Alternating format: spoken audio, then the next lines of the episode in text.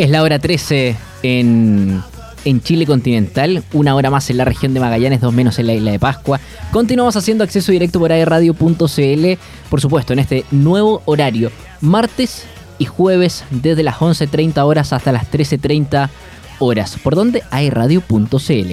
Y ya estamos en este segundo bloque en contacto junto a Juan Cristóbal Concha, el psicólogo especialista en diversidad sexual y en personas LGBTIQ, magíster en psicología clínica y diplomado en técnicas proyectivas de la Universidad Adolfo Ibáñez. Su foco está puesto principalmente en la población adulta LGBTIQA. ¿Qué tal, Juan Cristóbal? Bienvenido a la radio. Hola, Nico. ¿Todo bien? ¿Y tú? Bien, bien también. Bueno, con mucha expectativa también de lo que va a ser esta charla TED eh, Puente Yacolén eh, del 31 de mayo. ¿Cuáles son tus expectativas? Eh, o sea, en realidad estoy muerto a miedo, porque es un, es un formato distinto. Yo hago, suelo hacer muchas charlas, empresas y todo, pero mm, pero este es un formato distinto porque lo que buscan las charlas TED es inspirar, es, contar historia, es desde, no sé, casi que uno tiene que creerse Steve Jobs arriba del escenario y hablar, ¿cierto? Eh, pero, mm, pero más allá de eso, a pesar de lo muerto mío que estoy, también súper entusiasmado por poder compartir mi trabajo, mi experiencia y de lo que, o sea, de lo que trabajo finalmente, lo que hablo, lo que sé, que son las personas LGBTQ+, los roles de género, la heteronormatividad y todo el sistema eh, en el que nos ha tocado vivir, que es finalmente un sistema muy LGBTfóbico y que repercute en muchos de nosotros como comunidad. El, el martes sin duda estábamos eh, conmemorando, ¿cierto? Este día de la, de, de, la no transfobia, de la no bifobia. Eh, y, y, cómo cree Juan Cristóbal que está la, la sociedad hoy, por lo menos? ¿Hemos avanzado algo? Eh, sí, claro que sí. Si bien, eh, o sea, no, yo no puedo hacerme loco de que efectivamente no hay un avance, o sea, ya, eh, o sea, hace poquito recién, pero, pero han habido leyes a favor de la comunidad, con matrimonio igualitario, con una ley de identidad de género. también se percibe una mayor aceptación social, también ya más, de la, más del 70% de la población está, por ejemplo, de acuerdo con el matrimonio igualitario antes de que esto se aprobara. Entonces, efectivamente, sí había un avance, pero que existe un avance no significa que ya no haya discriminación, porque eh, muchos de nosotros crecimos en un sistema en el que la LGBTfobia estaba como bien presente. De hecho, por ejemplo, recién en el año, bueno, a propósito de, por qué el 17 de mayo se celebra el Día contra la LGBTfobia, es porque recién en el año 90 mm. se sacó el listado de las enfermedades mentales de la Organización Mundial de la Salud, de la OMS. Entonces, pensando que recién en el 90 se sacó, hay muchas personas que todavía están vivas y que crecieron en un sistema que creía que nosotros éramos enfermos, porque literalmente antes del 90 éramos considerados como tal. Entonces, claro que si bien había un avance, todavía día a día salen eh, noticias lamentables sobre violencia, sobre incluso muertes, asesinatos hacia la población LGBT+. Entonces, creo que todavía queda mucho por recorrer a pesar del gran avance que, que sí, efectivamente sí se siente. Y Juan Cristóbal, ¿y tienes expectativas también en lo que puede ser esta, esta nueva constitución? Ya salió el borrador, ya está disponible a través de, del sitio web de la convención. Eh, pasa, por supuesto, a la, a, la, Comisión de Armonización, entre otras. Pero, pero ya, ya hay un algo, ya hay un, ciertos artículos que la gente puede eh, leer, puede eh, crear y formar su opinión, su decisión de voto. Pero en el caso de la comunidad LGBTIQ, ¿qué, qué nos dice eh, la, esta propuesta de nueva constitución? O sea, para serte bien honesto, yo no me leí el ya, ya, perfecto. constitución. Pero, pero, pero, ¿hay esperanza?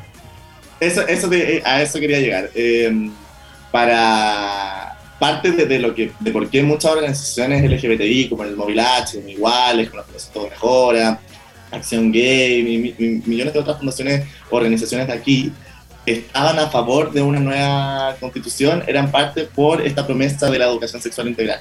¿Qué significa eso? Esta educación en la que eh, se enseñe a las comunidades eh, de niños, de adolescentes, que existe mucho más que lo biológico, existe mucho más que la reproducción sexual y existe mucho más que hombre y mujer, existe mucho más que lo heterosexual. Que si sientes maripositas por un compañero de tu mismo género que está bien, eh, mucha gente está en contra de la educación sexual porque cree que es como enseñarle el Kama entero a los niños, cuando en realidad lo que, lo que... ¿Por qué existe una educación sexual? Porque nosotros como personas somos seres sexuales y como tal tenemos que entender e integrar este lado sexual de nosotros. La, educación sexual también va a ayudar a, a, los niños a que reconozcan abusos, a los niños a que puedan denunciar en, caso de que exista uno. Eh, de saber cuáles son sus límites en su cuerpo, de cómo poder poner límites a otros. Entonces no es solamente sexo, sino que efectivamente nos enseña como personas sexuales y que como personas sexuales todos tenemos una orientación sexual, una identidad de género, una expresión de género, un sexo biológico, que puede ir variando persona a persona y cada caso está bien y cada caso es válido. Entonces, si bien yo no, todavía no me he leído el borrador, que, pero leerlo por supuesto, pero todavía no he leído, eh, sí existía mucha esperanza por esto y también por el hecho de que, o sea, claro, efectivamente como comunidad LGBTI necesitamos leyes que además que nos dejen casarnos, también nos protejan, porque todavía, día a día, sobre todo en, las zonas más vulnerables, existe mucha violencia hacia parejas del mismo sexo, hacia mujeres y hombres trans, hacia personas de la comunidad no binaria.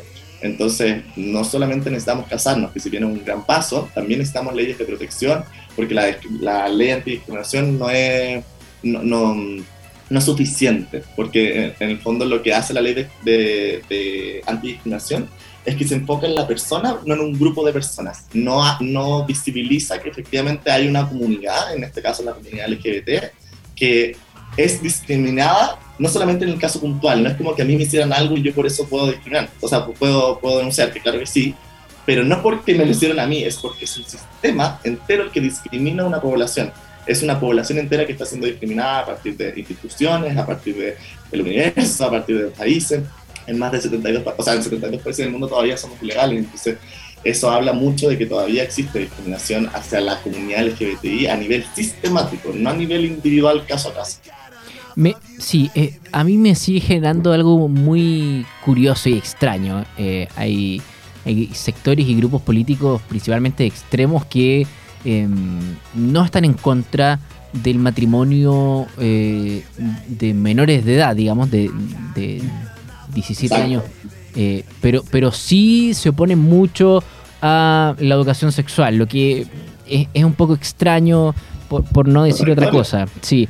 Eh, bueno, estamos en conversación con Juan Cristóbal Concha, él es psicólogo especialista en diversidad sexual y en personas LGBT IQ, eh, que además es director del centro psicológico Pride Me para pacientes eh, eh, LGBT IQ, y es ex panelista del programa Las Gansas de la red. Em, Juan Cristóbal, desde la mirada psicológica, ¿cómo se aborda, además, en el grupo, en el colectivo? Y, por qué no decirlo también desde una mirada educacional también? estos, comillas, voy a decir, comillas, nuevos gustos que uno empieza a experimentar desde la adolescencia. Así como cuando a, nuestros papás, nuestras mamás nos dicen, oye, es que a mí nadie me enseñó a ser papá, a mí nadie me enseñó a ser mamá. Bueno, a nosotros nadie nos enseñó a ser adolescentes y cómo eh, transitar durante ese, proceso. O sea, un día eres niño, pero al otro día eres adolescente y después eres grande. Entonces, para algunas cosas eras muy chico y otra cosa eres muy grande. Eh, es una incomprensión. Pero en el cuanto a, lo colectivo, en el trabajo grupal, en el colegio, ¿cómo, cómo vemos también? Porque ahora es muy común, en, en su momento no. O sea, yo estudié en colegio de hombre. Eh, por, ningún caso era tema, ni en cuanto a educación sexual, ni que te podía gustar alguien de tu mismo, de tu mismo sexo, eh, ni que te podía gustar un compañero. eso se, se escondía debajo de la alfombra. Ahora es muy común ver niños con su uniforme, esperando la micro, paseando por el centro, de la mano y que no tienen problema en demostrar su amor, que simplemente eso. Ajá. Desde, a ver, desde la mirada psicológica y de por qué ocurre este cambio, o sea, este cambio cultural que, que tú bien comentas, es porque, a ver, yo creo, eh, y como mi hipótesis es que, bueno, por un lado, toda la ayuda de activistas mundiales y de organizaciones que han ayudado a esta visibilización de la, de la comunidad LGBTI. pero además yo también creo que el hecho de vivir hoy día en un mundo globalizado ha ayudado un montón en que este, ah, como este avance, esta aceptación sea mucho más rápido. Como que yo lo veía así como una especie de meseta y que uh, de repente llegó el mundo globalizado y subió. Porque, por ejemplo, eh, estamos en mucha mayor comunicación con el continente europeo, entre muchos de esos países ya hay una plena igualdad hacia la comunidad LGBT. Eh, por ejemplo, en Holanda, en Holanda, en el año 2001 o 2, por ahí, 2001-2002, eh, se aprobaba el matrimonio igualitario, o sea, estamos hablando más de 20 años. Eh, entonces, claro, el, el, hecho de vivir en un mundo globalizado nos ha ayudado. También el hecho de tener más referentes. Yo hace poco subí un post en mi Instagram de cómo eran los referentes de nosotros versus los referentes de hoy. Los referentes de nosotros, al menos en el caso chileno, eran, no sé, Jerko Puchento, Tony Estel, humoristas finalmente, que... Caricaturas. Eh, claro, caricaturas que estereotipa, estereotipaban un una, una identidad, en este caso el hombre gay, pero a modo de burla. O sea, en el fondo hay ese es un concepto que se llama la violencia simbólica, de cómo yo al hacer chistes de ser gay, por ejemplo, de ser mujer o lo que sea, estoy dando un subtexto, un mensaje que dice que ser gay o ser LGBTI es motivo de burla. Por eso nos estamos burlando y estamos todas teniendo risa al respecto. Versus los referentes de hoy, por ejemplo, una serie que salió hace poquito y que está muy visible en Chile y en el mundo, es Heartstopper, de cómo visibilizan historias adolescentes de amor, tiernas, en las que eh, es feliz y no, hay, no está esta como esta martirización de lo que significa transicionar o este bullying agresivo que recibimos las personas LGBTI, que si bien es positivo que lo muestren, o Heartstopper lo que hace es que muestra una historia feliz de la comunidad LGBT. O sea que nosotros también podemos lograr tener una vida feliz, una, una relación de pareja sana, saludable, estable y amorosa. Al contrario, por ejemplo, de élite. Al contrario de élite, claro, que élite, em, yo creo que partió bien porque visibilizó también, ¿cachai? Sí, el tema de la visibilidad es súper importante, pero es también cómo se visibiliza, también hay que ser responsable de eso. Porque claro, en élite se mueren todos, eh, todos están súper hipersexualizados, mm. no muestran en realidad cómo es la vida en el colegio, o sea, yo o sea, me hubiese encantado tener una vida así de fiestera y sexualizada en el colegio, pero no la tuve. Pero claro, me hubiese gustado tener algo mucho más realista, que es como lo que uno ve en Heartstopper, que yo tuve compañeros heterosexuales, por, por, supuesto, o sea, amigos con amigas que tenían una relación adolescente, eran pololo, adolescente por supuesto, pero eran visibles en el colegio y se sentaban juntos y se daban la manito y se daban besitos. Yo eso lo tuve, pero escondido yo tenía mi pololo en el colegio, pero no era visible, porque no, era, no daba la posibilidad de que tu entorno te aceptara en esa situación. Entonces, a nivel psicológico, la, los referentes, la globalización ha ayudado un montón, y también el hecho de, de nombrar, ¿cierto? O sea, este, este sistema heteronormado, que ya antes era una palabra que nadie conocía, hoy día, no sé si todo el mundo la conoce, pero sí está siendo más visible, por lo menos la palabra, que es este, este universo que cree que lo heterosexual y lo cisgénero es lo correcto, lo normal y lo obligatorio, y que todo lo que escape de ese sistema es considerado como anormal. Por eso existe la salida del closet finalmente, porque todo el mundo asume que el otro es heterosexual. Entonces, para como probar que no soy heterosexual, tengo que salir del closet, porque el resto me asume. Entonces, el hecho de ya conocer que estamos en un sistema así, que no digo que no lo, o sea, estamos ahí, pero sabemos que estamos ahí, hicimos conscientes este concepto que es la heteronormatividad y en la medida que más consciente lo tengamos, más podemos dejar de asumir al resto y crear un entorno cultural en el que nos sumamos y que sepamos que existen más identidades que solamente la heterosexual cisgénero. Estamos a esta hora en conversación con Juan Cristóbal Concha, el psicólogo especialista en, en diversidad sexual y en personas LGBT y que será uno de los speakers, uno de los invitados a la primera versión de las charlas TEDx de Puente y Yacolén, que se realizará el próximo 31 de mayo desde las 19 horas en el Teatro Bio Bio. Em, Juan Cristóbal, y yo te quería preguntar eh, respecto a eso. Se habla mucho de la salida del closet eh, eh, y que en el fondo casi que uno ahora tiene que publicar en el diario oficial, en las redes sociales, abiertamente, oye, me considero, me considero así. ¿Por, qué tiene que existir? ¿Por qué tiene, claro, ¿por qué tiene que existir ese fenómeno? Porque uno no puede vivir em, su, su, sexualidad, eh, y no necesariamente la sexualidad, también es un, es un tema difícil eh, el, el, poder comunicarlo. No sé, eh, ¿cómo, ¿cómo, expreso mi gusto, mi, mi orientación, mis intereses, qué sé yo. ¿Es necesario esa salida de closet? Mm. Necesaria no es la palabra, eh, pero, o sea, es en el fondo siguiendo un poco la misma línea de lo que comentaba antes, de, que estamos en este sistema que te asume, ¿cierto? Entonces, eh, si bien no es necesario, es como que el entorno todavía lo espera. Porque, mm, o sea, yo que atiendo muchos pacientes LGBTI, cuando, por ejemplo, pacientes gays o pacientes lesbianas que llegan con una pareja al almuerzo familiar y no dicen nada, ok, o sea, no he salido del closet ni nada, pero estoy con mi pareja, la familia en negación todavía cree que es su amigo o su amiga. En muchos casos pasa así. O que no lo quieren ver, o que saben que es el pololo o la polola, pero que nunca se ha conversado. Entonces, si bien la salida del closet no debería por qué ser necesaria, incluso es hasta injusta, todavía estamos en un sistema que tenemos que salir del closet porque es la única forma de que se demuestre lo contrario a ser heterosexual. Porque en el fondo la salida del closet es que tú eres heterosexual hasta que, o sea, a ver, tú eres heterosexual hasta que se demuestre lo contrario. ¿Y cómo se demuestra lo contrario? Tu declaración de... Mm. Claro, entonces, entonces es, es injusto porque mm, los famosos, ponte tú, famosos mundiales que han salido del closet, que lo han tenido que hacer a través de declaraciones de prensa, o videos en Instagram, que están ser virales y todo, es fome porque en el fondo esto yo no lo debería estar haciendo, pero es necesario. Es necesario porque el resto si no te asume, uno, y lo otro que genera la salida del closet, sobre todo los referentes, es esta sensación de, mira, si es que ese, no sé, ese cantante mundial que yo admiro pudo salir del closet, entonces yo también. Entonces lo que hace la salida del closet es que es como un doble mensaje, porque por un lado es, no lo deberíamos hacer para no sostener este sistema heteronormado, ¿cierto?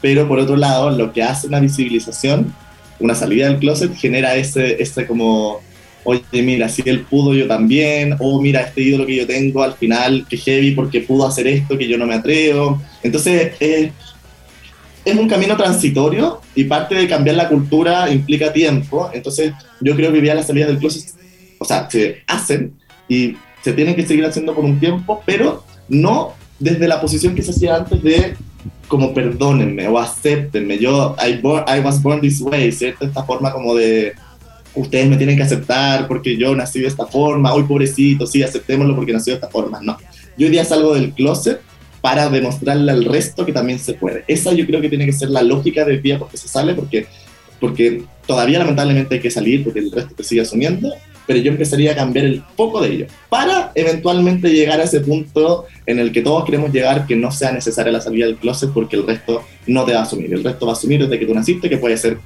te puede identificar con el género que te identifiques y puedes, eh, te puede gustar o te, puedes tener una orientación sexual como la que naciste.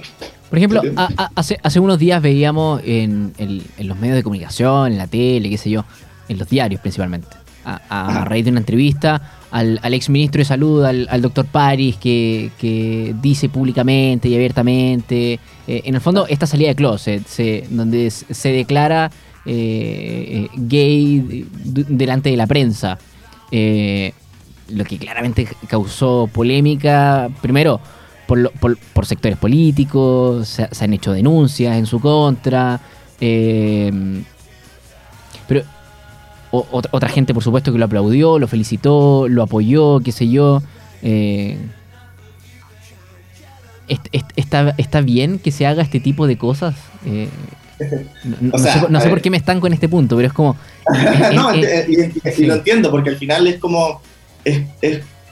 O sea, desde, la, desde lo lógico, es cierto que no debería, no tiene sentido que lo tengamos que hacer, pero como todavía no nos cuestionamos, muchas personas no se cuestionan el, el entorno en el que vivimos, que es el entorno heteronormado, es que muchos tenemos la necesidad de hacerlo, de que nos conozcan como somos, de que, no nos, que nos dejen de asumir.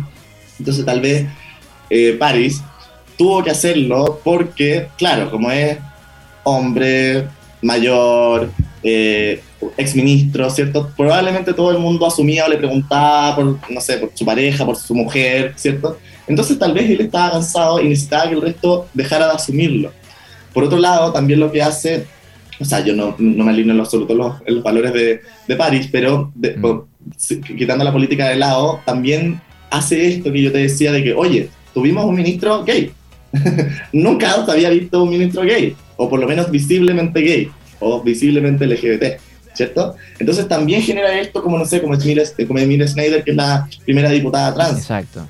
O sea, como desde la lógica uno tendría que decir, ¿por qué tiene que decir que es trans? No es necesario, si están, como que todos somos iguales, desde lo lógico. Pero genera esto de que, oye, las mujeres trans antes estaban relegadas a ser trabajadoras sexuales en la calle y hoy día pueden llegar a ser diputadas. Hoy día se pueden ganar un Oscar en el caso de Nelly Vega. Un hombre gay puede llegar a ser ministro. Entonces genera eso de como, oye, puedo. Entonces genera como el empoderamiento de la comunidad.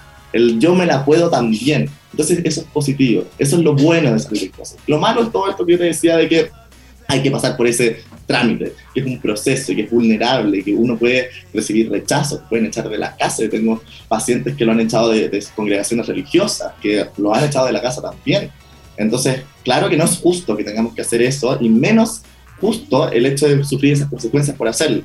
Entonces esa es la parte mala negativa de la, de la salida del closet y esperemos que ojalá llegar algún día en el que no tengamos que hacerlo, pero lo que, insisto, yo creo que tenemos que seguir haciéndolo porque todavía estamos en un sistema que lo asume, pero desde esta visión de lo hago para que otros vean que se puede, de que mira dónde puedes llegar. Juan Cristóbal Concha, eh, ¿con, qué no, ¿con qué se va a encontrar la gente que, que vaya a escuchar tu charla del el próximo 31 de mayo?